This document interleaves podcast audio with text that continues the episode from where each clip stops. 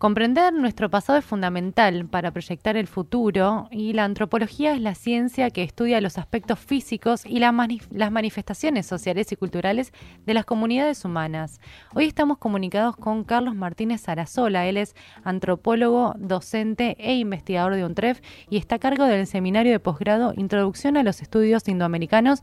Buenos días, Carlos. Mercedes y Pedro te saludan. Hola Carlos. ¿Qué tal, Mercedes y Pedro? Gracias por llamarme. Por favor, bienvenido a Estación Untref. Carlos, ¿por qué llamaron a este seminario, usaron el término indoamericanos?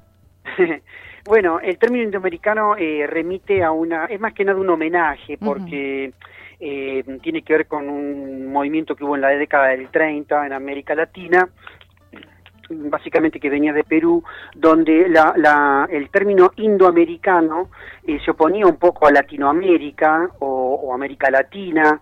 Eh, no, no, no, se oponía, pero quería dar otra visión de América, incluso el término Hispanoamérica, que todavía se siguen usando todos esos términos, por supuesto, ¿no? Eh, pero indoamericano hace referencia a la inclusión en nuestra historia de los pueblos originarios.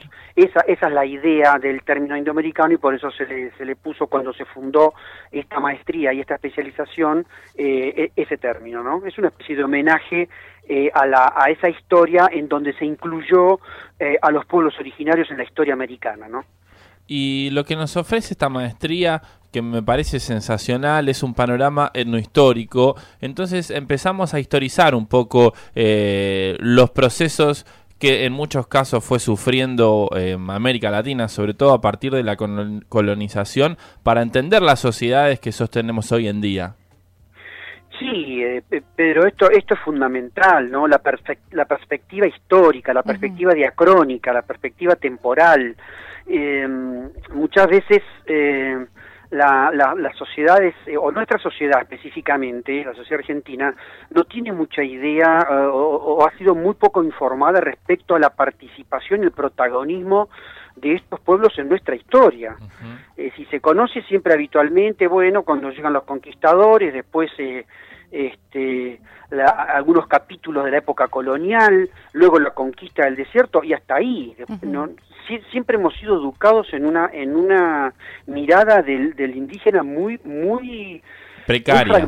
muy, fragmentada muy fragmentada muy eh, no pues porque esa fue la perspectiva de la historia este, oficial. eh, digamos la, la, historia oficial claro. comillas no que, que hizo esa visión que hizo esa visión que ocultó esa parte de nuestra historia. Bueno hoy afortunadamente desde hace unos años esto está cambiando. Muy de a poquito está cambiando no porque eh, bueno, porque todavía falta mucho camino por recorrer, ¿no? Eh, pero bueno, la, humildemente estos, estos, estos aportes desde la academia, eh, lo, que, lo que intentan hacer es, también a dar una visión sobre estas cuestiones que nos parece tan importante, ¿no? Sobre todo porque a veces no se tiene noción, pero la colonización eh, ha sido quizá el gran hito que configuró el mundo moderno como lo conocemos hoy y la realidad eh, es que fue un acto trascendente para incluso entendernos a nosotros mismos como sociedad. Sí, sí, correcto, claro. Sí, sí, por supuesto. Eh, lo, lo, que sucede es que la, la el, en la historia de América, te diría, la, la, la, la, parte de los pueblos indígenas fue siempre como muy negada, ¿no? Salvo en aquellos países donde donde la presencia de los pueblos originarios ha sido muy fuerte, ¿no? México, Guatemala, Perú, Ecuador, digamos, Bolivia, pero aún inclusive en aquellos pueblos fue dificultoso también el poner en, valor a la, la, presencia de los indígenas, ¿no? Eh, y, en países como el nuestro, en donde esa presencia no ha sido tan fuerte como en esos países, ha sido más trabajosa la cuestión. Aquí se dice que se los pasó a museo, ¿no, Carlos? Sí, bueno, además que sí, no solamente se los pasó a museo, sino que han sufrido procesos muy eh, procesos de, genocidio muy importantes como la conquista, la autodenominada conquista del desierto, que fue algo muy particular de la Argentina, ¿no? No, no, no sucedió esto en otros países americanos, por lo menos con la intensidad que, que sucedió aquí, ¿no? Nosotros los argentinos siempre nos caracterizamos por por este por ciertas este, particularidades de, ciertos procesos, ¿no?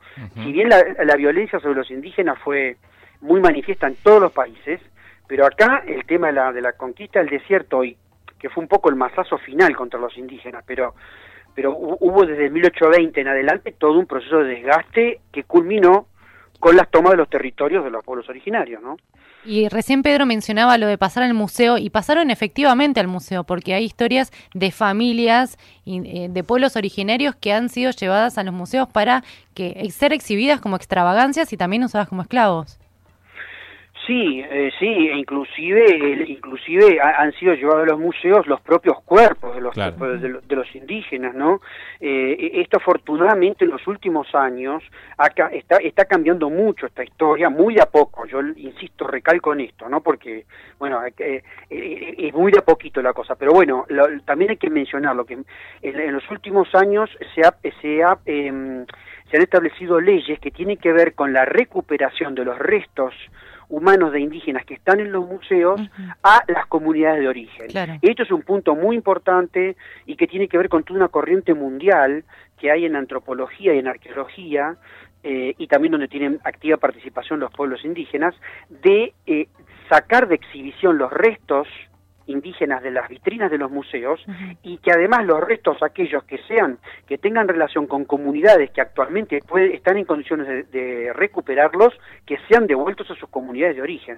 Esto está pasando hoy en Argentina bueno desde fines de la década del 90 y ahora con mayor intensidad en los últimos años Carlos em, sabemos que sos especialista en fronteras y en esta metáfora y en esta barrera que han puesto los estados nación para empezar a construir sus propias identidades.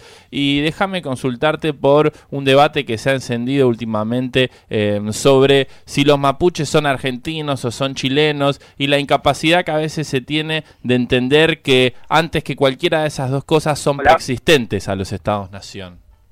Eh, tal cual lo acabas de decir, pero eh, bueno, acá en los últimos tiempos se han desatado algunas viejas teorías, por no decir otra cosa, que bueno, seguramente guiadas por intereses y por cuestiones eh, no demasiado santas, digamos, eh, esta idea de que los mapuches este, no, no, no son de acá, ¿no? Bueno, sí, esto, esto es una falsedad histórica total.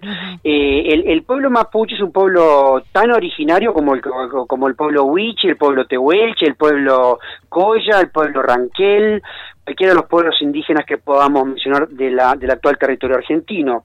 Eh, si bien sus orígenes ancestrales están en el, en el actual territorio chileno, hace dos mil años aproximadamente, eh, pero la, la, el, el, pueblo originario mapuche estaba presente aquí en la Argentina cuando llegan los conquistadores españoles, ya había mucha presencia mapuche, que después se fue eh, se fue fortaleciendo cada vez más esa presencia hasta, bueno, hasta toda una serie de procesos al interior de la Pampa y la Patagonia. Pero como muy bien acabas de marcar, eh, todos estos pueblos, y tal cual lo dice nuestra Constitución Nacional, son preexistentes al Estado argentino. Es decir, que esta, esta falacia de decir son chilenos o son argentinos, en realidad tanto eh, cualquiera de los dos, de Argentina o de Chile, son preexistentes a los estados. Por eso son pueblos originarios. No sé si no sé si está claro, ¿no? Sí. Y Carlos, este seminario de posgrado que estás brindando en la UNTREF también se da la tarea de entender la cosmovisión de los pueblos originarios y corrernos de esta visión eurocentrista que nosotros venimos trayendo ya, ¿cómo decirlo?, desde nuestra educación. Tal cual, Mercedes. Mira, este ha sido una de las preocupaciones y uno de los centros de interés de nuestro seminario, que ya es el séptimo año que lo estamos haciendo, ¿no? Siempre todo a partir de los primeros martes de septiembre y hasta diciembre. Es un seminario de posgrado que intenta incluir la, esta, esta, esta idea del, del, mundo y de la vida que tienen los pueblos originarios, de lo cual se sabe muy poco siempre y, se, y, se, y se enfatiza poco. A mí siempre me ha preocupado como antropólogo marcar esto porque la forma de entender lo que son los indígenas, acercarnos a la comprensión de lo que son los pueblos indígenas, es acercarnos a su cosmovisión, es decir, a la visión del mundo y de la vida que ellos tienen. Y esto es muy importante porque así como tienen algunos puntos de contacto con nosotros, tiene otros puntos muy distintos y eso hay que entenderlo porque de eso se trata la diversidad cultural, ¿no? Celebrar las diferencias es eso, es entender cómo el otro vive eh, la realidad y su, y su, y su, su vida cotidiana, ¿no? Y los indígenas en este punto tienen una complejísima cosmovisión extraordinaria, eh, que ha sido conformada durante miles de años y que afortunadamente hoy está muy vigente en muchos de los pueblos que están en nuestros territorios, ¿no? Em, Carlos, y volviendo a esta problemática con las fronteras y la preexistencia de los pueblos originarios que ahora está de manifiesto a través de la experiencia del pueblo mapuche, ¿qué opinas vos de esos contraargumentos eh, que plantean, bueno, pero un DNI tienen que tener, no pueden no ser nada? Y esto de alguna manera nos trae la problemática de cómo hacer la interculturalización entre lo que es el Estado y las comunidades indígenas. ¿Están obligados los indígenas a tener un DNI? qué opinas al respecto? Mirá, el, problema siempre es, del Estado y de la sociedad no indígena, ¿viste? Los indígenas no tienen ningún problema con esto. Eh, por supuesto que tienen que tener DNI. ¿Por qué? Porque los indígenas están en, en, en, toda América, están en territorios de Estados nacionales, donde ellos están dentro de los Estados nacionales, con sus particularidades, con sus características étnicas, con su, con su cosmovisión, con, todo, con, con sus territorios, en, los, cuando en el caso que tengan sus territorios. Es decir, ellos no tienen inconveniente en participar. yo siempre digo esto, el indígena es una persona que pertenece a muchos mundos. Eh, ellos, ellos son artistas en ir y venir de distintos mundos. El, el problema siempre es nuestro. Eh, cuando cuando cuando se escuchan ciertas voces en los medios de comunicación, bueno, tienen que tener un DNI, bueno, lo que, lo que quieren hacer es, o lo que intentan, es que eh, homogeneizar a los indígenas junto con, con todos los demás ciudadanos. No, no se trata de eso. El, indígena puede tener un DNI porque participa de un montón de cuestiones de la vida cotidiana del Estado argentino y de la sociedad argentina, como de hecho sucede, lo cual no quiere decir que deja de ser indígena. Es decir, que tenga un DNI no, no significa que deje de ser indígena. Al contrario, enriquece a su ser indígena y viceversa. Carlos.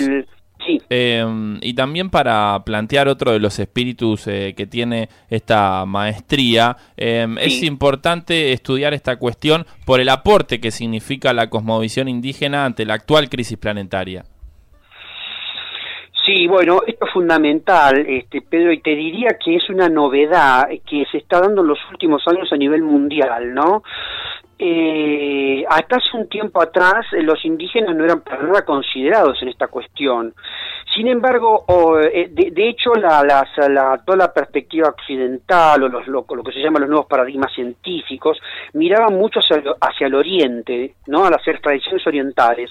Y en los últimos años están mirando a América. ¿Por qué? Porque se han dado cuenta que, eh, que en América existen los pueblos originarios, que en un número aproximadamente entre 40 y 50 millones de personas, tienen mucho para decir sobre la actual crisis planetaria. ¿Por qué? Bueno, porque si hay algunos, eh, si hay personas que nosotros podemos definir como los guardianes de la naturaleza, los cuidadores de la naturaleza, los guardianes de la madre tierra, los que han sabido cuidar y proteger durante miles de años las riquezas que da la madre tierra son precisamente los originarios. Entonces, eh, mucha gente del lado no indígena se está dando cuenta que ellos tienen un mensaje al respecto y un mensaje que nosotros podemos retomar sin ningún tipo de inconveniente. Son mensajes que ya no son solamente para los pueblos indígenas, son para toda la, especie humana y esto es fantástico que está pasando, ¿no? Carlos, muy esclarecedora esta conversación. Muchísimas gracias por darnos tu tiempo y está, por supuesto, la invitación para seguir hablando sobre estos temas y más aquí en Estación Untref.